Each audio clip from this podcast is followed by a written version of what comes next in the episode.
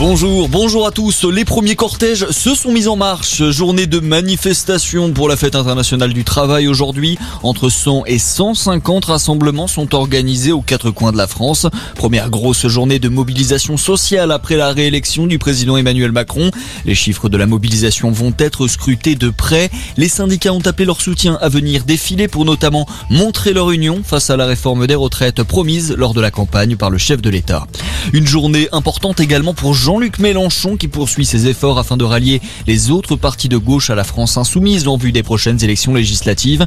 Jusqu'ici, la France insoumise se heurte au refus des communistes du PCF.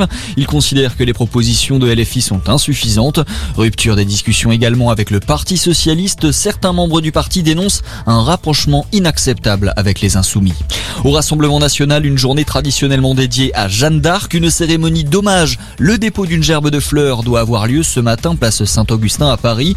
Marine Le Pen discrète lors de ce rendez-vous, c'est Jordan Bardella qui se chargera de déposer les fleurs au pied de la statue de la pucelle d'Orléans.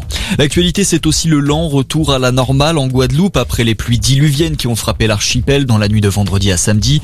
Plusieurs communes ont essuyé d'importantes inondations. Côté victimes, le bilan fait état de deux morts et d'une personne toujours disparue. L'électricité est en train d'être rétablie. Des risques d'éboulement sont encore présents, notamment sur la commune du Gosier. Pas de croissant de lune dans le ciel hier soir. Pour les musulmans, cela signifie que le mois de Ramadan se prolonge encore aujourd'hui. La grande mosquée de Paris a annoncé hier soir que la fin du jeûne était prévue pour demain. Et puis du sport, la suite de la 35e journée de Ligue 1 aujourd'hui, à suivre notamment 3 Lille à 13h, à 15h Monaco-Angers notamment, Lorient-Reims, Montpellier-Metz, à 17h05 à Bordeaux contre Nice et ce soir le choc des Olympiques, Lyon se déplace à Marseille, le coup d'envoi c'est à 20h45. Merci de nous avoir choisi, passez une excellente journée.